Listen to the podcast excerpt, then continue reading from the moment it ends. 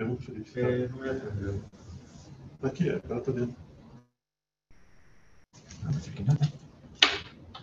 Bom dia, senhoras e senhores. Obrigado por aguardar. Sejam bem-vindos à teleconferência da Uzi Minas, em que serão discutidos os resultados do quarto trimestre de 2021 e do ano de 2021. Eu sou Leonardo Caran, gerente geral de relações com investidores da Uzi Minas. To those who want to follow us in English, a free translation of the webcast presentation is available on the Usiminas IR website. We also have an interpreter for simultaneous translation. Please choose the sound channel on the icon at the bottom, at the bottom of your Zoom screen. Todos os participantes estão conectados apenas como ouvintes e suas perguntas poderão ser feitas por escrito na seção de perguntas e respostas do Zoom, Q&A, ícone abaixo na sua tela. Os participantes que estiverem ouvindo em inglês também poderão fazer as perguntas diretamente nessa sessão. Essa teleconferência está sendo gravada e transmitida simultaneamente pelo canal da Uzi Minas no YouTube. Cabe lembrar que esta teleconferência é exclusiva para investidores e analistas de mercado. Solicitamos que eh, se identifiquem para que sua pergunta possa ser respondida e, para melhor fluidez, solicitamos que se limitem a duas perguntas por participante. Solicitamos também que eventuais perguntas eh, por parte dos jornalistas sejam encaminhadas a relações com a mídia da Uzi Minas pelo telefone 31 3499 8918 ou pelo e-mail imprensa@usiminas.com. Antes de prosseguir, gostaríamos de esclarecer que eventuais declarações que possam ser feitas durante esta teleconferência relativas às perspectivas do negócio da companhia, bem como projeções, metas operacionais e financeiras relativas ao seu potencial de crescimento, constituem previsões baseadas nas expectativas da administração em relação ao futuro da Usiminas. Essas expectativas são altamente dependentes do desempenho do setor siderúrgico, da conjuntura econômica do país e da situação nos mercados internacionais, portanto, estão sujeitas a alterações. Conosco hoje se encontra a direção executiva da Uzi Minas, o nosso presidente, Sérgio Leite, o vice-presidente de Finanças e Relações com Investidores, Alberto Ono, o vice-presidente industrial, Américo Ferreira, o vice-presidente de Planejamento Corporativo, Yoshiaki Shimada, o vice-presidente de Tecnologia e Qualidade, Correi Kimura, o vice-presidente comercial, Miguel Gomes, é, o diretor-presidente da Mineração Usiminas, Carlos Rezônico, o diretor executivo das Soluções Usiminas, Ascânio Merrig, o diretor superintendente da Usiminas Mecânica, Fernando Mazzoni, o diretor do jurídico, Bruno Paulino, e o diretor de controladoria, Rúlio Arroio. Inicialmente, o Sérgio Leite fará algumas considerações. Em seguida, o Alberto Ono apresentará os resultados. Depois, as perguntas formuladas na sessão do Q&A serão respondidas. Agora eu passo a palavra ao Sérgio. Por favor, Sérgio. Muito obrigado, Léo. Bom dia a cada um de vocês. Muito obrigado pela presença na live de resultados da Uzi Minas. Para nós é uma satisfação muito grande. Hoje nós estamos apresentando os resultados do ano de 2021. Um ano sem dúvida marcante na história da Uzi Minas. O melhor ano de toda a nossa história, em que apresentamos um EBITDA consolidado superior a 12 bilhões de reais, um lucro líquido superior a 10 bilhões de reais, mais de 7 bilhões de reais em caixa, uma dívida líquida negativa. 2021 né? foi, sem dúvida, um ano muito importante para nós da Uzi Minas. Nós estamos agora adentrando 2022, importantes desafios vão surgir ao longo do ano e ao longo dos próximos anos. Nós estamos trabalhando também com intensidade no nosso plurianual, que é, é o planejamento nosso 22-26, e também na visão 2031, que seria o planejamento de longo prazo. Estamos é, trabalhando intensamente e, nesses planejamentos de longo prazo, um dos focos e o foco principal é a questão das mudanças climáticas, da agenda ISD. Nós hoje estamos apresentando é, ao mercado um novo set de metas na nossa agenda ESG, com um total de 10 metas para 2022, e o compromisso da Uzi Minas com a, a, a redução da emissão de gases de efeito estufa, com a agenda ESG, e com tudo que faz parte da vida da humanidade nos próximos 30 anos, é extremamente importante para nós. Eu queria mais uma vez agradecer a vocês é, todo o apoio que nós temos recebido do mercado e vamos seguir firmes, construindo o presente e o futuro da Uzi Minas. Muito obrigado a cada um de vocês. Alberto? Bom, pessoal, bom dia a todos. Eu vou tirar a máscara aqui para benefício do áudio. Bom, então, passando é, para o primeiro slide da apresentação. Aqui nós temos, então, é, primeiro, né, começando pelo uh, resultado anual. Então, vendas de é, aço na nossa unidade de siderurgia, né, nós temos aqui 4,8 milhões de toneladas. É é o melhor resultado em termos de volume é, desde 2013. Então, é, é, algo aí que a gente né, vem aguardando aí é, né, há bastante tempo, né, conseguir atingir esse número é, de vendas. Né? Então, um aumento em relação a 2020 é, de 30%. Em termos é, de vendas de minério, né, que é o, é, é o gráfico seguinte, né, é um recorde. Então, atingimos aí ou superamos 9 milhões de toneladas, né? então esse também é, um, é o melhor número é, da mineração de Minas. Né? Em termos de EBITDA, né? também aqui um novo recorde, né? é 12,8 bilhões de reais, né? é uma margem de 38%.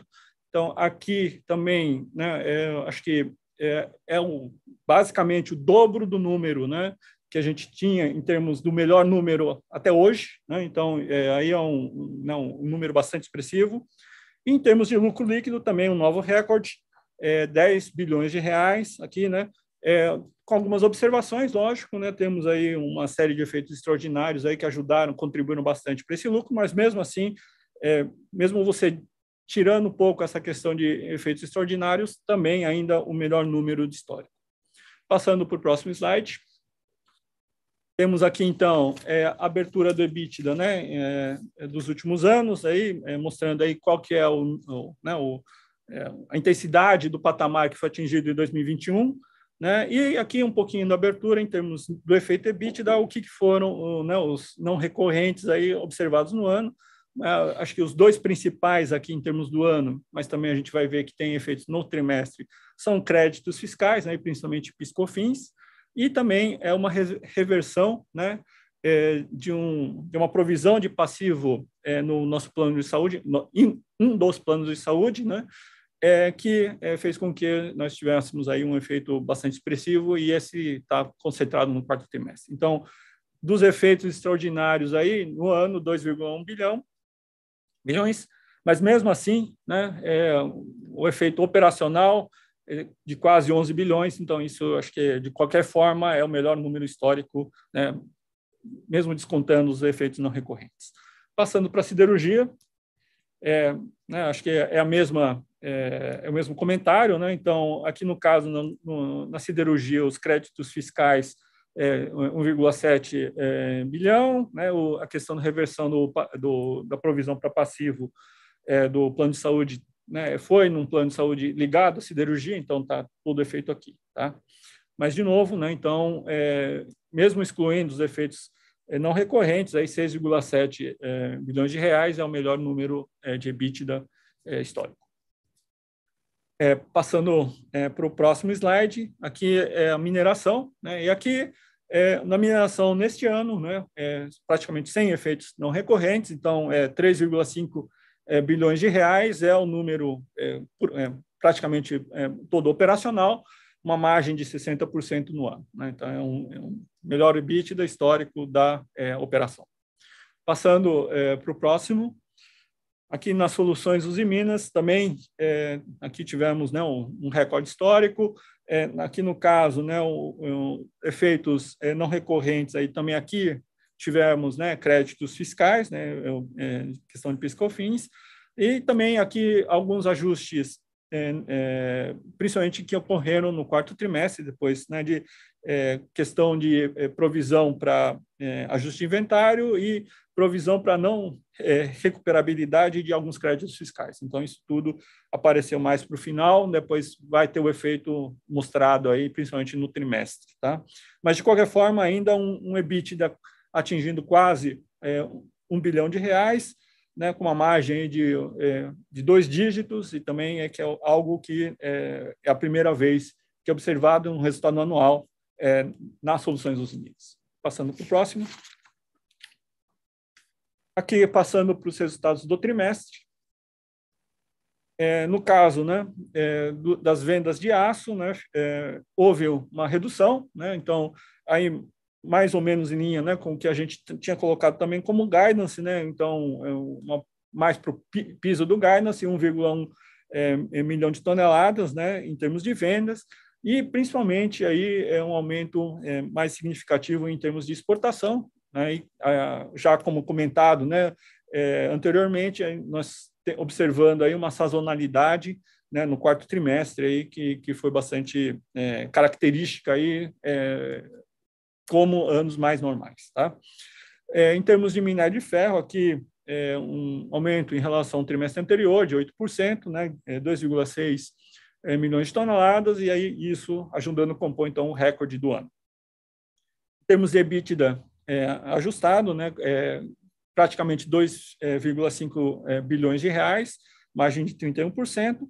Em termos de lucro líquido, né, então, é, também é, praticamente 2,5 bilhões de reais, e aqui, é, né, contribuições positivas, né? então a questão de créditos fiscais novos que foram é, contabilizados é, no trimestre e também é, a questão da reversão do passivo do plano de saúde. Então, isso tudo é, ajudando a contribuir aqui no, no, nos números do trimestre. Passando para o próximo slide, né? Acho que aqui é uma abertura, né, em termos é, de, de, como foi essa composição dos efeitos, principalmente não, ser, não recorrentes no EBITDA. Então, é observar aqui que então, são do 600 e quase 20 milhões de reais, são efeitos não recorrentes. É, passando para o próximo, na siderurgia, né, praticamente, né, é, a maior parte desses efeitos foram na siderurgia, então 666 é, milhões de reais aqui não recorrentes para um EBITDA de é, 2 bilhões de reais. Para o próximo.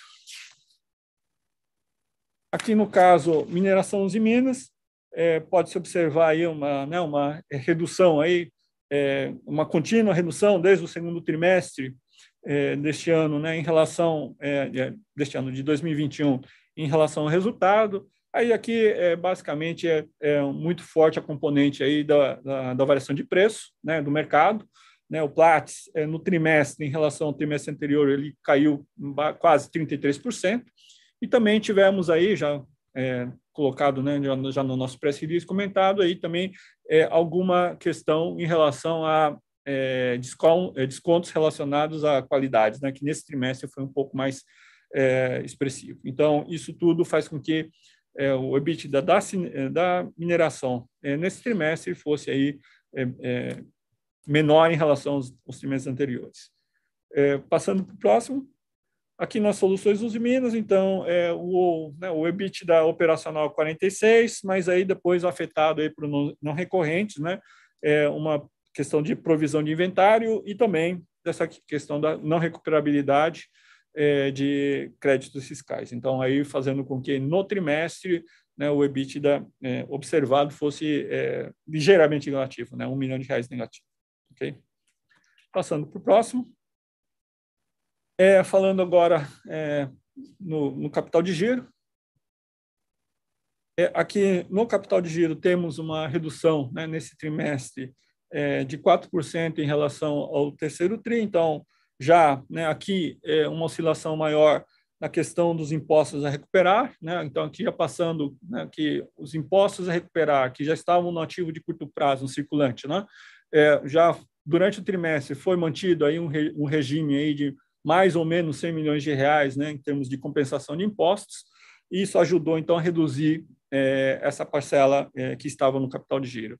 Em relação aos outros pontos, né, a gente observa também uma queda né, de 6,7 para 6,6, aí, arredondando os números, é, em, em, termos é, do capital de giro, né, descontando essa questão dos do créditos, né, de impostos. E aí é, temos aí, vamos ver no próximo slide, né, aqui é uma queda, né, uma redução em termos de é, estoques de aço, né, uma redução de 8% em termos de é, volumes, né, em tonelagem, é, mas um giro aí mantendo estável, né, em termos de é, 70 dias, 69 no anterior, então praticamente estável em termos de giros. Né. A gente ainda está é, no nível é, acima, né, um pouco é, em termos de dia de estoque do que é o, seria o usual, tá? É, mas é, acreditamos aí que agora né, as coisas vão, vão se regularizando um pouquinho mais é, adiante.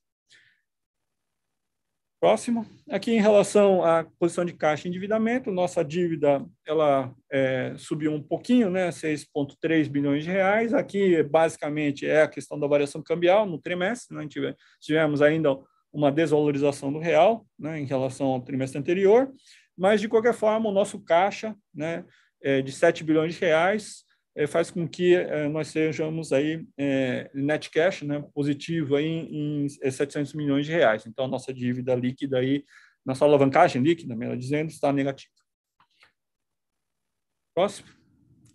Aqui em relação ao CAPEX, é, atingimos aí o, um valor de 1,5 bilhão de reais, né? Então, dentro do nosso guidance é, para o ano, né? Aí tivemos uma aceleração, principalmente é, nos projetos da siderurgia, mas também é a, a, questão né, da finalização do dry stack, né, do nosso projeto de empilhamento a seco. Na mineração também é, teve sua contribuição aí é, no capex do trimestre. Então, essas duas contribuições fizeram com que a gente né, fizéssemos aí ó, o guidance. É, em termos para o próximo, acho que é, é, um, é, esse comentário né, que acabei de fazer, né, então no, no último trimestre aí, né, um, um, um, um complemento de CAPEX aí, que é basicamente o dobro dos trimestres anteriores, então um nível de 600 milhões, tanto na siderurgia quanto na mineração, aí uma aceleração. É, para o próximo. Aqui né, é o que o, o, o Sérgio já comentou né, em relação ao nosso set de metas é, para 2021, né, como é que ficou né, o, a apuração final. É, temos uma meta aqui, que é a questão, a primeira meta aqui, que ela está sendo revista, né, e uma questão né, que, embora seja um atingimento que a gente estava programado para 2022, é, no andar aqui de 2021, observamos aí que era necessário fazer um ajuste, então tem uma meta que, que está sendo revista, e a outra, a única meta que não foi cumprida, né, foi a questão é, dessa da, da, taxa de frequência é, de, de acidentes. Essa, infelizmente, nós não conseguimos atingir. Na, nas outras metas aqui, só um, teve um pequeno, né, um atraso em relação à entrada é, do projeto de empilhamento a seco, mas é, ele foi né, concluído ainda durante o ano. Então, a gente é, considera como cumprida com algum atraso. Tá? E no próximo, é, aqui é o novo set né, de metas para 2022. Tá? Algumas né, a gente repete né, o que fizemos em 21, né, por exemplo, a questão da taxa de frequência de acidentes, né, e outras são novas metas, mas já associadas também é, a é, conceitos que já estavam né, é, em 2021, né, a questão toda da, da observação né, de gases de efeito estufa, então inventários, ampliação de inventário de, é, de gases de efeito estufa, etc. Isso né, tá, tá, prossegue é, como metas para 2022, ok? Bom, é, acho que é basicamente isso e acho que a gente agora termina aqui a apresentação e podemos ir para as perguntas. Obrigado. Obrigado, Alberto. Senhoras e senhores, passaremos agora à sessão de perguntas e respostas. Nossa primeira pergunta vem do Daniel Sasson, do Itaú, e do Caio Ribeiro, é, do Bank of America. Eles querem saber, Miguel, é, sobre a expectativa nossa de negociações de preço com o automotivo em abril. É, qual o gap existente entre o preço das montadoras que negociam em abril para as montadoras que negociam em janeiro? É, basicamente, isso resume as duas perguntas, a, a pergunta dos dois. Por favor, Miguel. Obrigado, Leo. Bom dia, Daniel. Bom dia, Caio. Eh, efectivamente, as negociações com as montadoras que que os contratos têm validez a partir de abril. Nós iniciamos negociações nas últimas duas semanas. E se bem o Simina não, não divulga eventos futuros, o que sim podemos falar é o seguinte. Eh, nós fechamos os contratos que têm validez a partir de janeiro, com aumentos efectivos em torno de 60% e 70%. Esos aumentos, lembrando que representan en torno de 20% de nuestro volumen de venta para el sector automotivo, siendo ese 20% las vendas tanto internas cuanto globalizadas. Lembrando que una de las montadoras eh, paralizó sus, operaciones en Brasil, mas mantém operaciones en Argentina. Entonces, eh, en ese sentido, a gente hoy eh, que las negociaciones de abril deberían, deberían seguir un lineamiento muy similar a los contratos que fueron fechados en janeiro, toda vez que el escenario es muy similar no momento de, de fechamento desses contratos. Obrigado, Miguel. Tem um complemento, mas você já, já, já, já deu a resposta. O Tiago Lofiego, do Bradesco, pergunta qual percentual dos volumes para o setor automotivo tiveram contratos renovados agora em janeiro. É, o percentual é esse 20%, né? Importante para, para suas estimações es tener en cuenta que ese impacto en precio de ese 20% será una parte en nuestras ventas internas una parte en nuestras vendas globalizadas. Obrigado, Miguel. Bom, nossa próxima pergunta vem do é sobre custos, Alberto, e vem do Daniel Sasson e do Caio Ribeiro do Bank of America. Ah, qual a expectativa do impacto de carvão no custo caixa da produção do aço no primeiro trimestre quanto pode crescer esse custo caixa e qual a expectativa é, para a evolução das margens. É, o Caio completa perguntando sobre essa dinâmica de custos no, no primeiro trimestre de 22 e se é, e essa, esse impacto do aumento do, do custo de carvão. Por favor, Alberto. É, obrigado, Daniel. Obrigado, Caio, pela pergunta. É, a questão né, é, do carvão, né, ele vem aumentando aí, a gente vem observando desde é, aí do terceiro para o quarto trimestre, é uma aceleração em termos de preços, né? Isso é, ainda vai girar pelos nossos estoques, né? A gente tem é, uma estimativa aí em termos de quatro meses, né, de estoque, geralmente de carvão, né? Na, nossa operação. Então, é, desde o momento onde houve esse aumento né, de preços, ainda eu diria que é, ele vai entrar gradativamente agora com mais intensidade aí é, esse efeito no, no primeiro trimestre, né? É, mas tem que lembrar um pouco, né, que é, hoje dentro da operação da Usiminas, né, é só uma parte da, da produção de aço, né, é, ou de, de produto final, né, de aço laminado, é, é, vai, vai ter esse efeito um pouco mais intenso do carvão, porque é, a outra parte, né, que é, é correspondente a placas compradas, está com outra dinâmica. Né? Então, assim, é difícil falar é, na composição geral, né, em termos de, de como vai ser o comportamento, tá? mas eu diria que ainda durante o primeiro trimestre, expectativa é, que ainda não, não seja um, um, um efeito tão forte. Tá? Agora, é, a partir do segundo trimestre, devemos observar alguma coisa mais intensa. Né? É, lembrando que, ah, principalmente agora, né, no, entrando em janeiro, é, embora né, o, o, carvão aí esteja é, com, com, uma tendência ainda de um, preços elevados, né, a gente está vendo aí, por outro lado, é uma valorização do real. Né? Então, isso também vai afetar um pouco essa dinâmica. Tá? Então, no geral, eu ainda diria que é, para o para o trimestre, primeiro trimestre ainda a gente não tem, não, não deve observar ainda efeitos muito intensos, mas aí a tendência para o segundo em diante, sim, tá? Eu acho que é o que dá para falar. Obrigado, Alberto. É, nossa próxima pergunta é sobre essa sazonalidade e volumes no primeiro trimestre, é, no, no quarto trimestre. É, ela vem do Tiago Lofiego, do Bradesco, e do Milton Sullivan, do, da XP.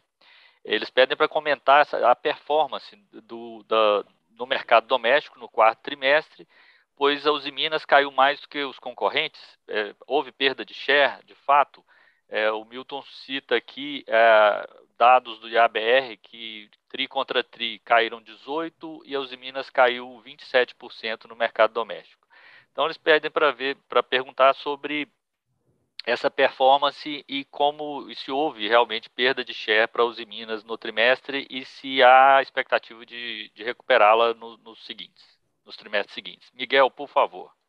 Bom dia, Milton e Tiago. Eh, efectivamente, o quarto trimestre apresentou uma sazonalidade sim típica desse, desse período. Né? O, que, o que aconteceu quando você analisa os nossos números, nós tivemos um impacto de, de, de queda de ventas muito forte no sector da distribuição, compensado parcialmente com uma melhor performance da, do sector da, da indústria. Né? Automotivo, como você conhece, também tiveram um trimestre muito complexo, principalmente pela falta de semicondutores, o qual afetou a produção e, porém, eh, o, o, consumo de aço no sector automotivo.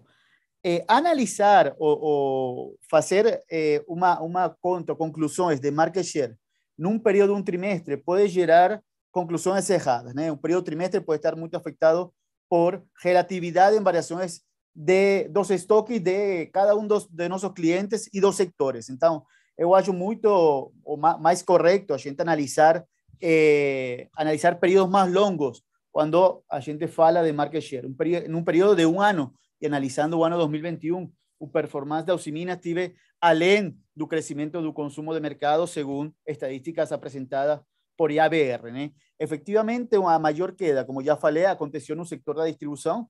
Nós sempre falamos que as vendas da Usimina a gente poderia distribuir, eh, a gente poderia classificar um terço no setor de distribuição, um terço no setor de indústria e um terço no setor automotivo. Quando nós analisamos o quarto trimestre, 39% de nossas vendas foram alocadas no sector industrial e mais perto de 30 e 31% no sector automotivo e sector da distribuição. No sector da distribuição também, obviamente, o impacto pela maior briga na ponta pelo aumento das importações. Essa, essas importações, a gente tem uma previsão que apresentarão uma, uma queda importante para frente, voltando a patamares históricos que representam em torno de 10, 11% do consumo aparente. Então, a gente, obviamente, continuamos trabalhando de muito perto com nossos clientes, nossos clientes parceiros, principalmente do sector da distribuição, para voltar a, eh, a, nossa, a histórica, que é em torno de um, de um terço de nossas vendas. O primeiro trimestre de 2022 está apresentando também uma sazonalidade típica de, deste, deste ciclo de cada ano e a gente irá acompanhando, obviamente, e a nossa expectativa é acompanhar o crescimento do sector neste 2022. Obrigado, Miguel. É, a nossa próxima pergunta vem para o Carlos Rezônico, todas é, querendo saber é, sobre os resultados da Musa. É, temos aqui perguntas do Leonardo Correia, do BTG, é, Gabriela Cortes, do Banco Inter, Márcio Farid, do, do Goldman Sachs e, e Koji.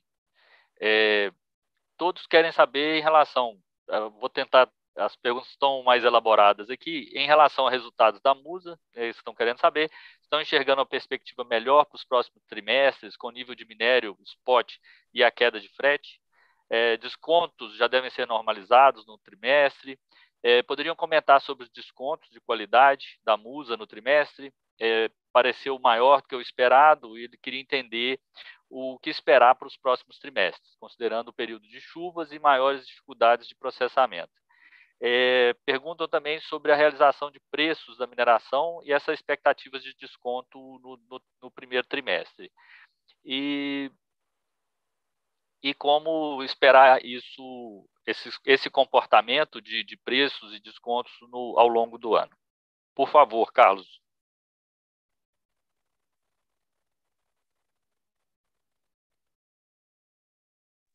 É, seu microfone está no mudo, Carlos, por favor.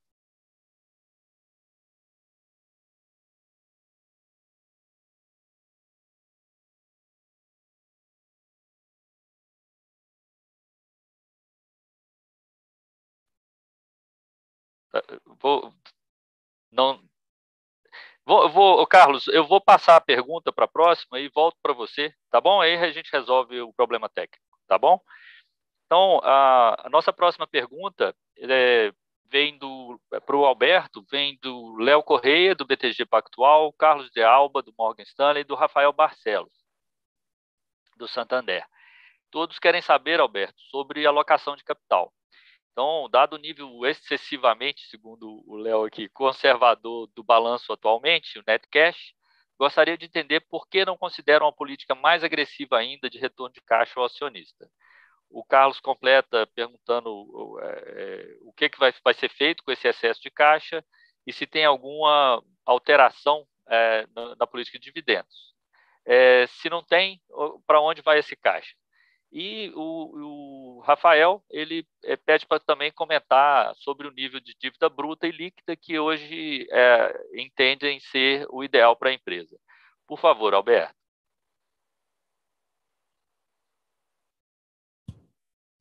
Bom, é, Léo, é, Carlos, é, Rafael, eu agradeço a, as perguntas, né?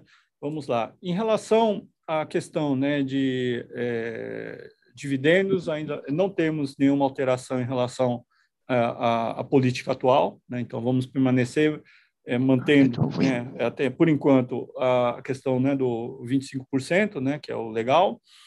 É, e, e, o motivo principal né, para a gente manter essa gestão né, um pouco mais, é, vamos dizer assim, é, conservadora em termos né, de caixa da empresa é principalmente porque temos ainda né, um, uma questão né, de capex né, e capital de giro é, à frente. Né? É, os anos, esse ano, 2022 e principalmente 2023, é, vão ser anos aí onde teremos né, é, capex né, em montantes expressivos, né, já divulgamos o nosso guidance para 2022, né, é, um pouquinho acima de 2 bilhões de reais né, de, de investimentos, então é um número é, bastante significativo para a empresa, né, a gente não investe nesse montante já faz vários anos, né, em um ano, concentrado em um ano. Então, isso é um, um, grande desafio e porque, principalmente, esse CAPEX vai ser financiamento pela, é, financiado pela geração de caixa. Né? A nossa intenção é, é, financiar o CAPEX com a nossa própria geração. Então, é, isso é importante a gente ter né, uma posição de caixa é mais, é, mais robusta. Além disso, é, como o, o, principal projeto, que é a reforma do Alto Forno 3, né, ele já está tá numa contagem regressiva, né, já daqui a pouco vai ser menos de um ano para início dessa reforma. Né, a reforma está prevista aí para é, início do segundo trimestre de 2023. Então já falta aí é, um, falta um pouquinho mais ainda de um ano, mas daqui a pouco já vamos estar tá numa contagem regressiva. E, e para a preparação dessa reforma, a gente vai ter que fazer um, um estoque de placas, né, para é, alimentar nossas é, linhas de laminação durante o período de parada. Né, uma parada aí que vai se estender acima de 100 dias, né, então é, vai ter aí um, um, volume expressivo de placas a serem estocadas né, para utilização em, é, na nossa planta em Patinga. Então, isso tudo também, né, a, o, a, a meta aí é, na medida do possível, financiar é, com o nosso caixa. Então, com isso, com esses dois componentes, né, acho que é, ainda fica né, uma, uma necessidade de nós mantermos aí uma gestão um pouco mais conservadora, né, até pelo menos terminar é, todo esse processo da reforma do Alto Forno 3. Eu acho que é, no momento, né, essa é a principal é, questão, né, do porquê nós ainda mantemos né, é, a atual política de dividendos, porque efetivamente teremos aí uma necessidade né, de financiamento pelo caixa aí eh, pelo, pelo, pelos próximos dois anos, né, 2022 e 2023. É, a, em relação a uma, a questão né, de é, níveis de endividamento, tá? É, ainda é, temos ainda né, isso um pouco uma, é, algumas é, discussões junto ao nosso conselho de administração, né, em relação ao que, que seria o ideal, tá? Não temos uma conclusão a, a esse respeito ainda, tá? É, mas, no geral, né, acho que a, a, questão toda né, que a gente tem que entender é um pouco é qual que seria é, o nível né, de é, geração, né, o nível de EBITDA que a gente deveria utilizar para essa consideração. Né, porque, o, principalmente quando a gente está falando em alavancagem, né, é, tem aí vários aspectos né, de como você é, vai escolher o denominador. Né? O numerador né, já está dado aí, no nosso caso, na dívida, mas o denominador é um pouco. É, é, aí tem, tem um, vamos dizer assim, tem que ter um certo cuidado para considerações, né? porque a gente não, é, não pode perpetuar tanto um, um, número muito baixo quanto um número que é muito alto. Né? Então, esse é um ponto que a gente tem que também levar em consideração. Mas, enfim, é, esse é um, um assunto que ainda não tem uma, uma conclusão, né? Nós estamos aí em discussões aí junto ao nosso conselho. Obrigado. Obrigado, Alberto. Carlos, é, a gente já resolveu o problema técnico, vou passar, retornar aquela, aquela pergunta. É, vem do Léo Correia, da Gabriela Cortes do Inter, o Márcio Farid do Goldman e o Kiji é, Poggi. É, eles querem saber sobre essa perspectiva de, de, é, é, de preços e descontos né, é, na, na, mineração.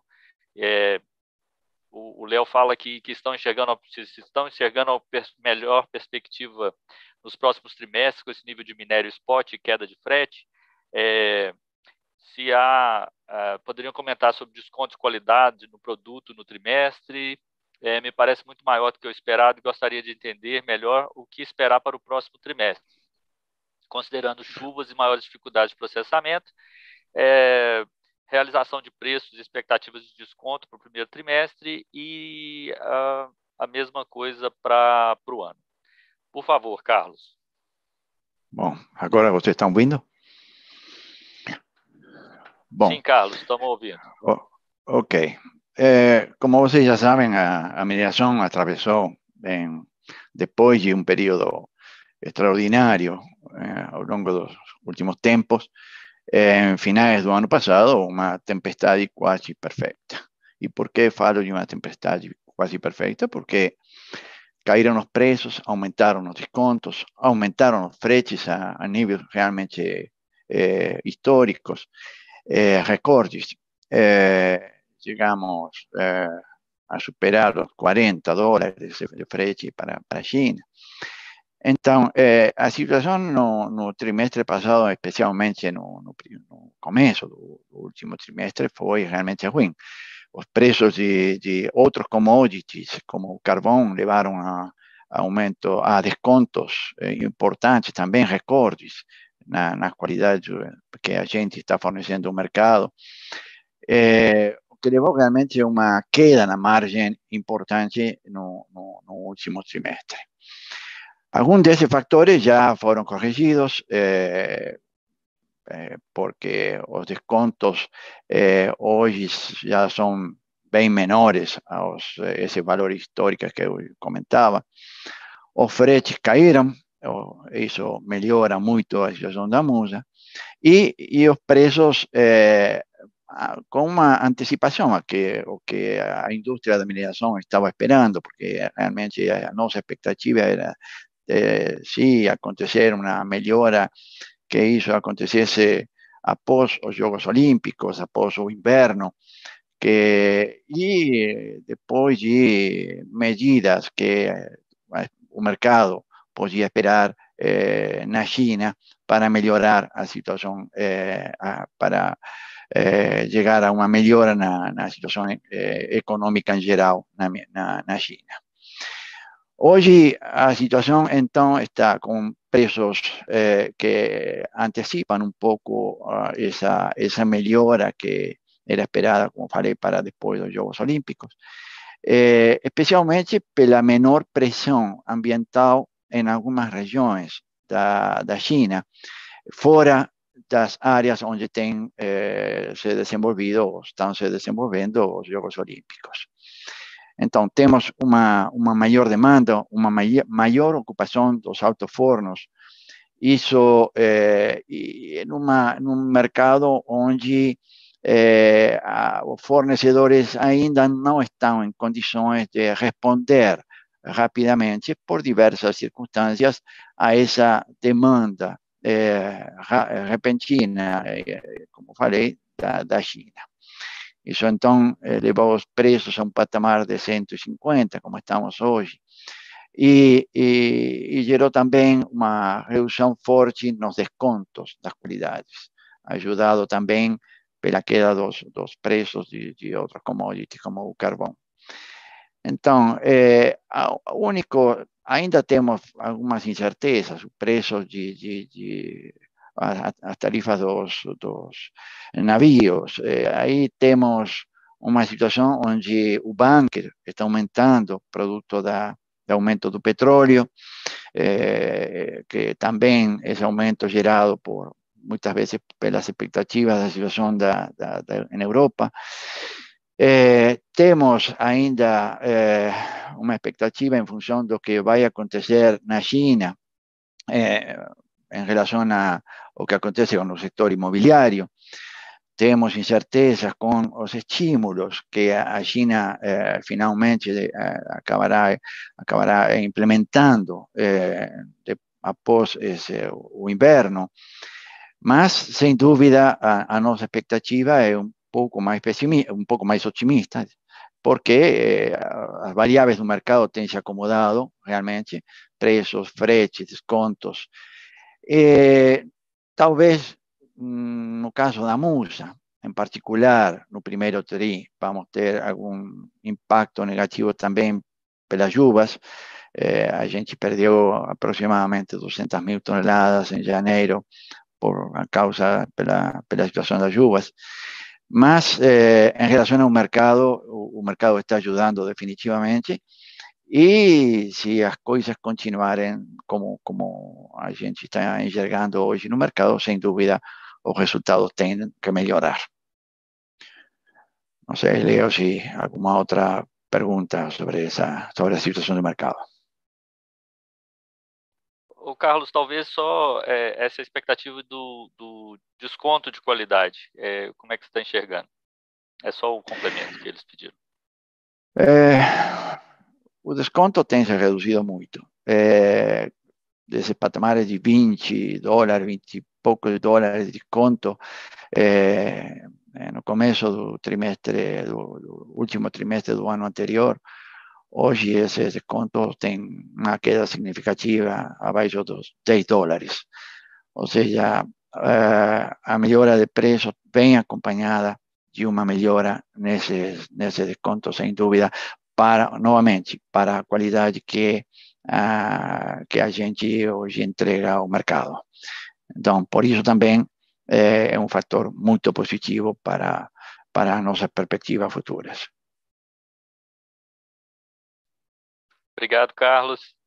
Bom, nossa próxima pergunta vem para o Alberto. Ele vem a uma pergunta do Carlos de Alba em relação a capital de giro. Quais são as expectativas para o capital de giro nos próximos trimestres? Alberto, por favor.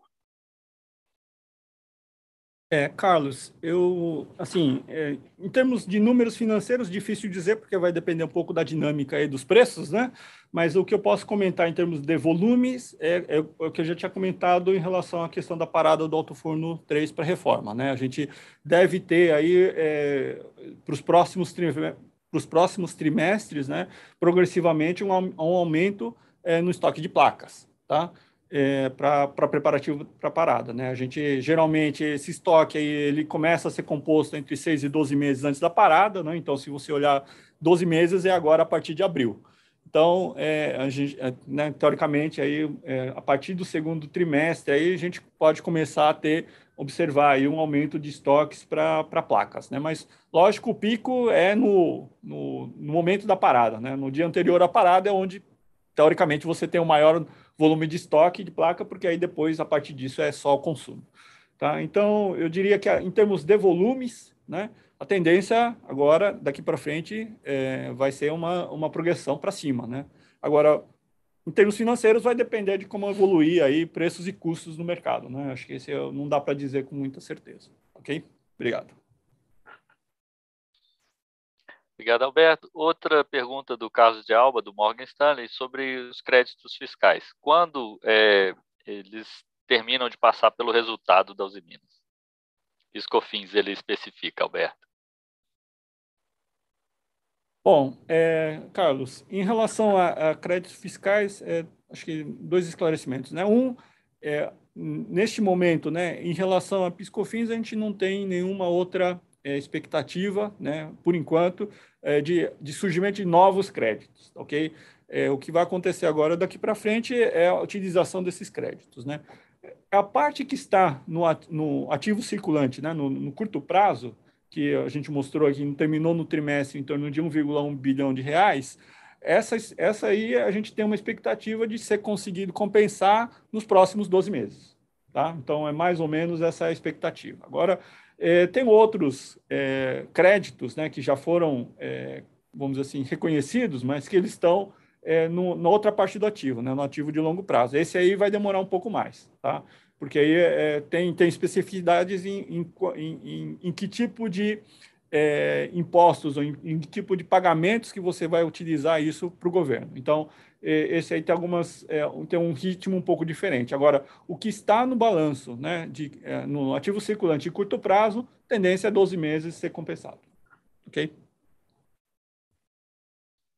Obrigado, Alberto. É, próxima pergunta vem do Carlos de Alba e do Rafael Barcelos, um complemento. É, eles querem saber, Alberto, sobre CAPEX. Então, qual é a expectativa de CAPEX além de 2022, então de 2023 em diante? E o, Rafael, ele completa perguntando se há alguma atualização, é, né, uma possibilidade, pela, com a possibilidade da, de uma nova linha de galvanização. Por favor, Alberto. É, Carlos e Rafael, é, em relação a CAPEX, né, é, além de 22, né, ainda a gente é, não tem, um, não tem como dar um guidance formal, tá? mas é, em termos de, assim, é, de conceito, eu diria que tendência é ter alguma coisa muito semelhante, a, pelo menos para 2023, a semelhante a 2022, né, no mínimo, porque é, é onde vai ter né, o, o, grande, a realização do grande projeto, aí é o Alto Forno 3. Tá? Então, é, no, no ano da parada, né, que vai ser 23, é onde a gente vai ter aí um bom volume, né, o maior volume do projeto, né, é, em termos de execução é, de CAPEX. Então, tendência é que a gente observe aí é, por volta de um número semelhante a 22, pelo menos esse é, é, é, o, é, o, é, o sentimento, né? Ainda não, não tem como precisar isso, tá? É, em relação a é, uma, uma nova linha de galvanização, a gente está é, em estudos, né, em considerações, tá? Ele também é, não tem nada ainda a, aprovado junto ao nosso conselho, né? Mas é, eu diria que estamos olhando aí é, essa eventual oportunidade, né? Tendo em vista até que é, um, um, produto que você tem aí um, um vamos dizer assim, uma boa intensidade de importações, né? Se você olhar é, em termos do, do, do hall de importados que a gente teve em termos de aço plano. Então, tem, a gente entende que é uma oportunidade é, de mercado. Tá? Mas é, não tem nada ainda decidido. Né? Mas, é, o que a gente pode informar é que estamos é, estudando o assunto. Obrigado, Alberto. Carlos, é, temos uma pergunta aqui do Carlos de Alba, novamente para mineração. Ele pergunta sobre a, a se há alguma sazonalidade na, nos embarques de 2022 e qual o mix é, esperado entre CFR e FOB. É, por favor, Carlos. É, a gente não tem sazonalidade praticamente, é muito é, Talvez, eh, como falei, o impacto das chuvas vai mostrar eh, no primeiro tri uma pequena queda aí na, na produção, que depois vamos tentar recuperar, eh, especialmente na, na mina leste. Então, isso poderia talvez indicar que temos uma, essa, uma, uma diferença entre época de chuvas e época de seca, né? Mas isso, em geral, não acontece. Esse foi um ano muito particular, com chuvas realmente que superaram os recordes históricos. Não temos história, né? impacto de chuva dessa natureza na, nas nossas uh, operações. Eh, tivemos momentos, inclusive, de, de chuvas que são caracterizadas como milenares ou decamilenares. Então, isso, isso pode é, ser considerado um impacto sazonal, mas isso não acontece em geral todos os anos. É, então, é, saindo desse período especial que estamos atravessando, não, não vejo problemas para essa época de seca próxima e a seguinte. A outra pergunta, Leo, desculpa. É o mix, você tem uma projeção de mix é, entre ah. CFA e FOB? É, na verdade, a gente é, define a operação por operação. Não temos um objetivo é, em relação a esse a esse ponto. Então, por isso, muitas vezes eh, os resultados variam e, e, e, vocês perguntam muitas vezes por que se o preço caiu X, porque a receita mudou eh, eh, de outra forma. Bom, aqui, isso é o resultado das, das, das vendas que temos e, não, não, como falei, não temos um objetivo. Então, eu não poderia dizer aqui que vamos a tentar ficar en 50 o 60% CFR o FOB. Eh, eh, lo que resulta de nuestras operaciones, escolhemos a mejor alternativa para cada una de esas operaciones. Obrigado, Carlos. Uh, a nossa próxima pergunta vem para o Miguel. Miguel, sobre preço, Rafael Barcelos Santander e uma pessoa física, José Guerra. Eles perguntam sobre a, a dinâmica de preço de aço agora no início do ano e o José Guerra pergunta sobre a expectativa para absorção, absorção de aumentos de preço no aço é, que, se, que estão sendo implementados em fevereiro. Isso foi noticiado aí na mídia. Por favor, Miguel. Bom, eh, Leo, efectivamente, após ajuste acontecido ao longo do quarto trimestre de 2021, siguiendo obviamente a situación dos precios de materia prima, do cambio, dos fretes, dos precios internacionales y de propia situación de demanda no mercado, nos, eh, nos informamos, eh, implementamos aumento de precio agora a partir de febrero no sector da distribución. Como siempre falamos, obviamente, o resto dos sectores, principalmente contratos industriales, serán ajustados a cada momento de actualización de cada, de cada contrato. Entonces, efectivamente, nos implementamos un aumento ahora en febrero eh, con la situación del mercado, un nuevo aumento que estamos observando los precios de la materia prima y la situación del mercado internacional, estamos confiantes que ese, ese aumento irá, irá a se capitalizar ahora en febrero. ¿eh? Obrigado, Miguel. Agora temos uma é, é, pergunta também mais composta, é, é, o Carlos de Alba, o Rafael Barcelos de Santander e o Gustavo Lima, da Nave Capital. É, eles querem saber sobre o mix é, de, de vendas é, no primeiro trimestre entre doméstico e exportação. É, e a, o Gustavo pergunta que ele fala que a proporção de vendas do mercado externo subiu 25% no trimestre para exportação, bem acima do histórico, e compensando a queda de vendas do mercado doméstico e se isso permanece ao longo de 22 ou devemos voltar para um patamar mais normalizado. Então, é uma, uma pergunta é, sobre mix e como deve ser esse comportamento. Por favor, Miguel. É importante, a gente, como sempre falamos, né, nós temos uma prioridade e uma responsabilidade para atendimento de todas as necessidades de nossos clientes no mercado interno. Lógicamente, em períodos ou ciclos con una sazonalidad típica, como acontece en un primer trimestre de cada año y un cuarto trimestre de cada año. Sería lógico pensar que efectivamente el primer trimestre presenta un mix similar ao que ya aconteció en el cuarto trimestre de 2021. Lógicamente, nos ya anunciamos eh, o, guidance de venda entre 1.1 y 1.2 millones de toneladas total para el primer trimestre de 2022 y si a gente podría falar o esperar un mix similar entre vendas internas y exportación ao, cuarto, ao que aconteceu no quarto trimestre de 2021. Obrigado, Miguel. Uh, agora outro para você, Miguel. O, o, o Tiago Lofiego, do Bradesco, pergunta qual a expectativa de crescimento de volumes para 2022. Por favor, Miguel.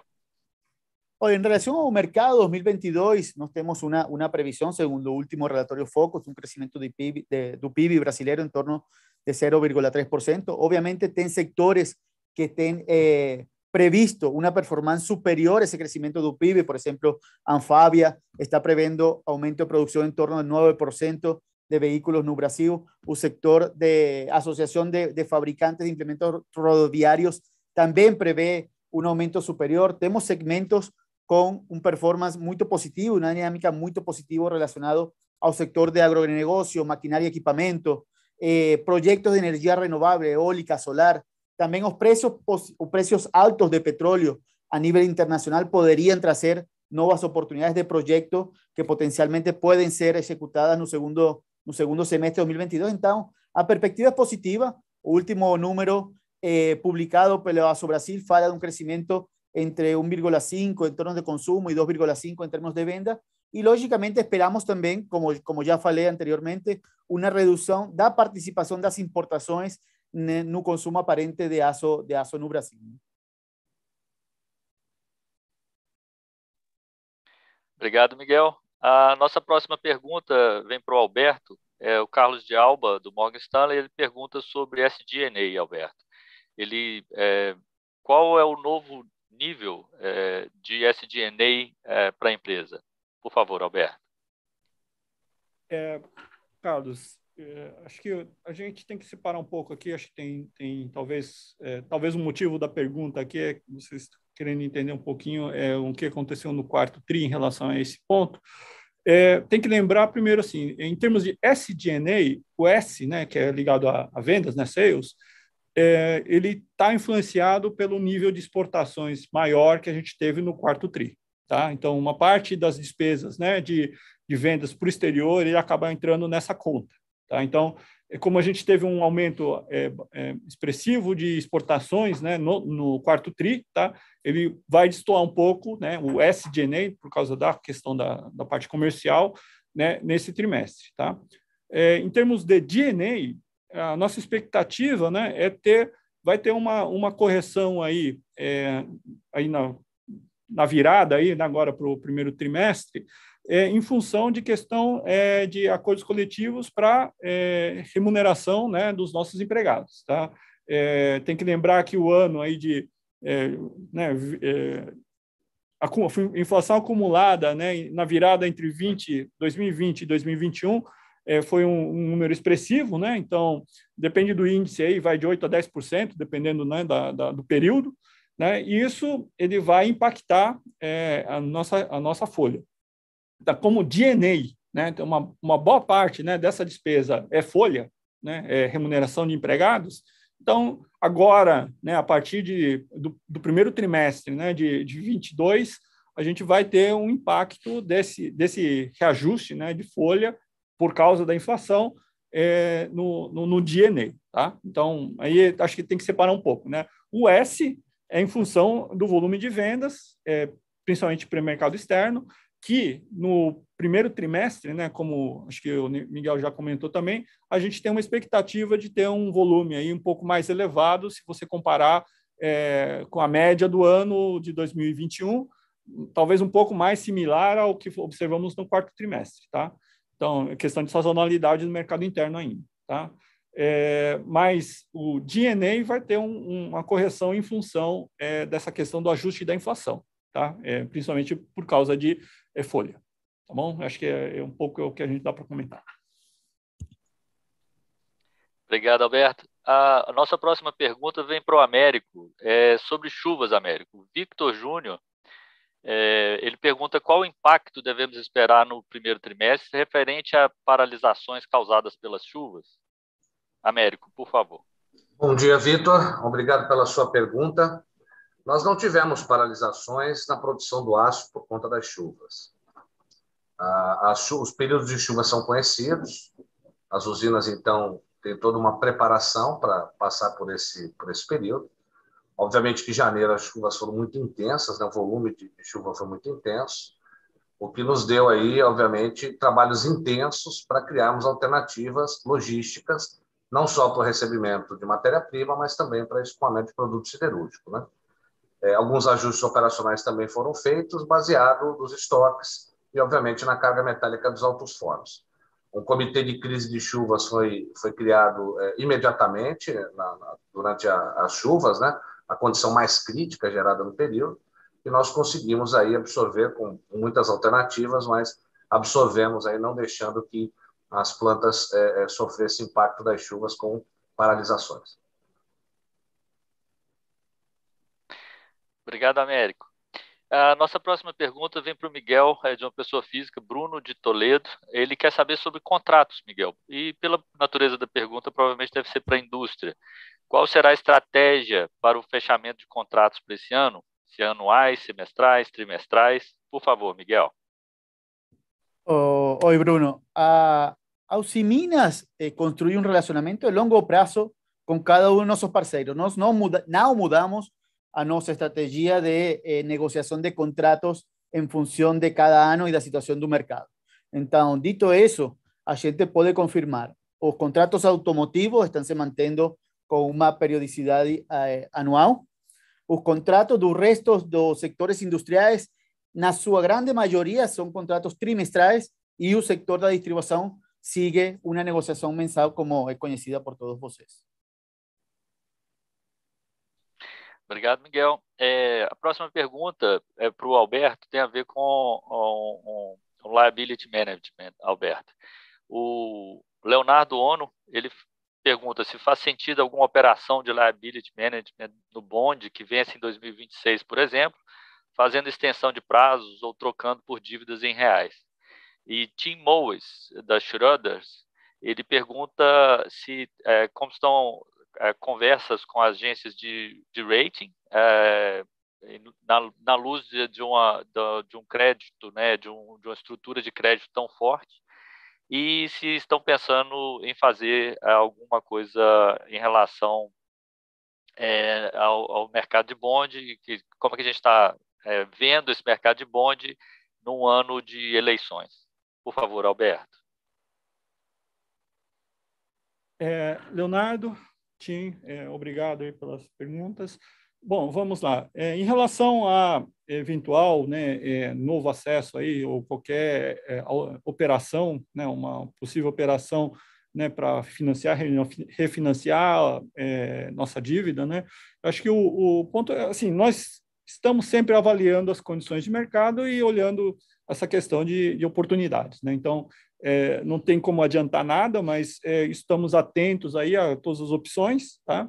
E é, acho que a, a, decisão sempre é tomada em função né, das opções que temos e né, se, se, consideramos que é apropriado ou não, né, o, o, acesso. Então, isso a gente está sempre monitorando, né, e por enquanto não temos nenhuma, não, não tem como falar nada sobre isso, nenhuma novidade, tá? Em relação às agências de rating, a gente é, mantém um, um, contato constante né, com as três principais agências de rating.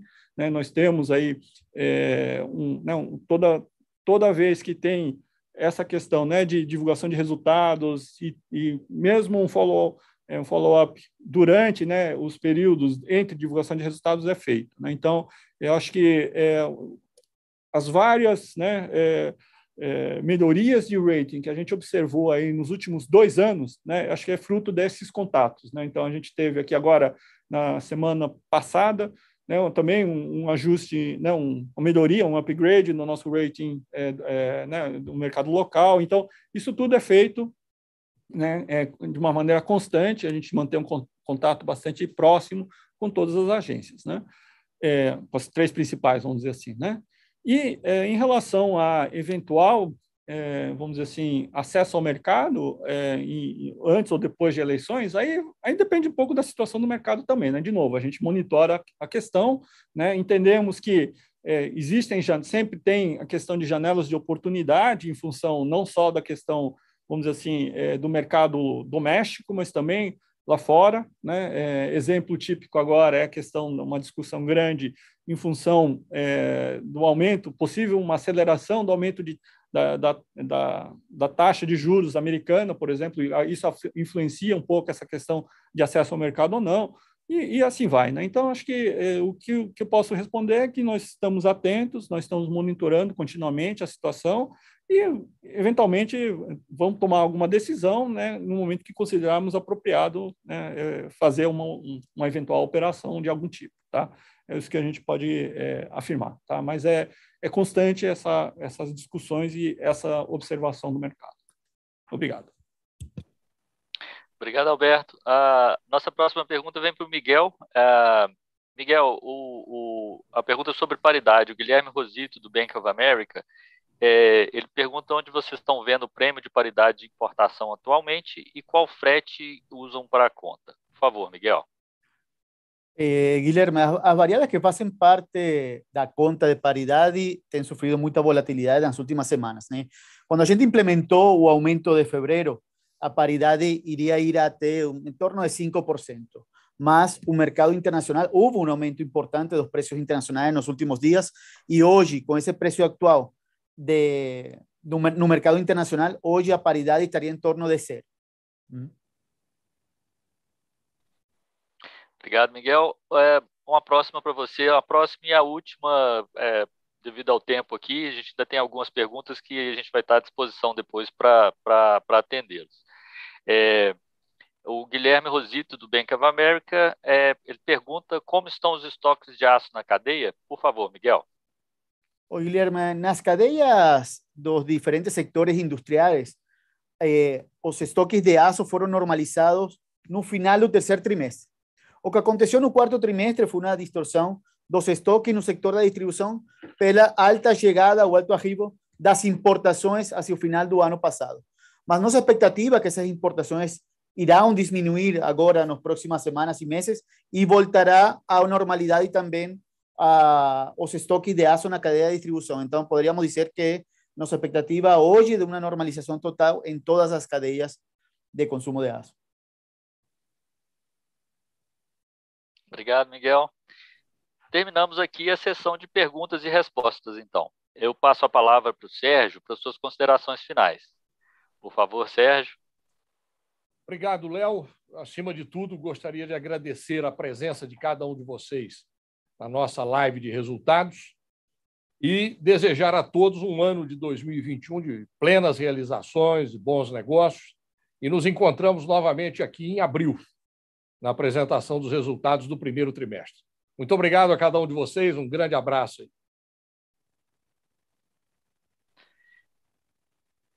Agradecemos a participação de todos e, em caso de dúvidas, lembramos que a equipe de RI está à disposição para atendê-los. Boa tarde a todos.